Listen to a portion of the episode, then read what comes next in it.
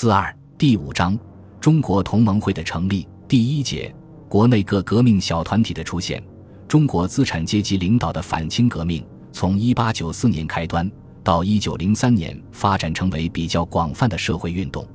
反清革命运动的发展要求资产阶级革命派采取一定的组织形式，用暴力手段达到推翻清朝统治的目的。中国教育会在会内革命分子的推动下，为宣传革命思想、聚集革命力量做出了积极的贡献。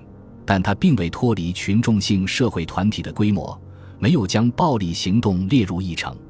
改组后的军国民教育会虽然将起义、暗杀列为进行方法，并派有归国运动员，但它还是一个成员流动性很大的松散的组织，并且设在国外。两会都不能完全适应革命发展的需要。从1903年末到1904年初，随着反清革命运动的自然发展。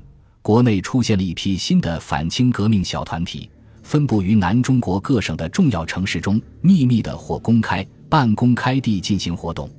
这些革命小团体中的一部分，把发动武装起义或组织暗杀作为自己的主要任务，如华兴会、科学补习所、光复会、越王会等。他们的规模和影响都比较大。各种不同类型的革命小团体的涌现。反映了反清革命运动的普及和深入。